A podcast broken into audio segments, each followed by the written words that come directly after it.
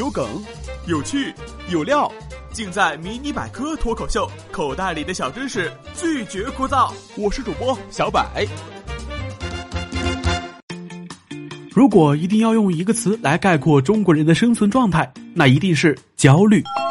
焦虑自己失败了，焦虑自己落后了，焦虑自己被抛弃了，焦虑自己输给同龄人，于是拼命再拼命，后果就是超过百分之九十的年轻人都是亚健康状态，超过七成的白领都有过劳死的风险。我的天哪！甚至有一组数据说，每年中国有五十五万人猝死，猝死就是毫无征兆的死掉了。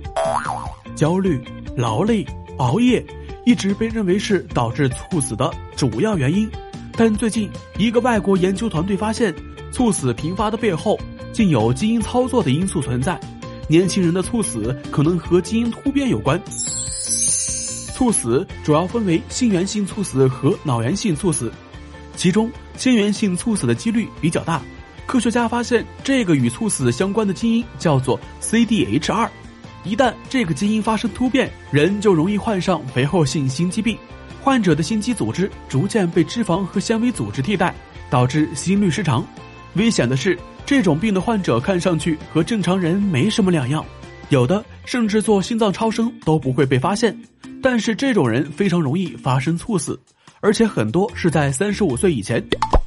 发病时如果没有外界的及时干预，几分钟内就会死亡。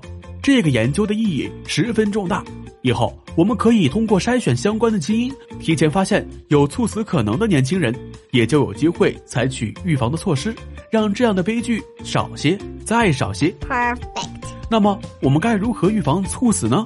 第一，每年至少应进行一次全面的健康检查。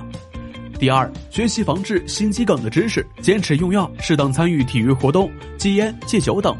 第三。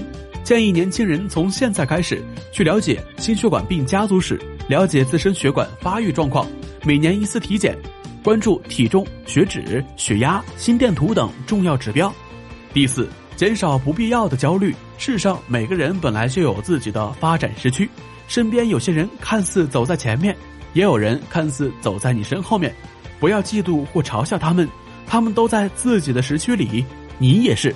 在命运为你安排属于自己的时区里，一切都准时。对，好了，今日互动话题：你是不是一个容易焦虑的人呢？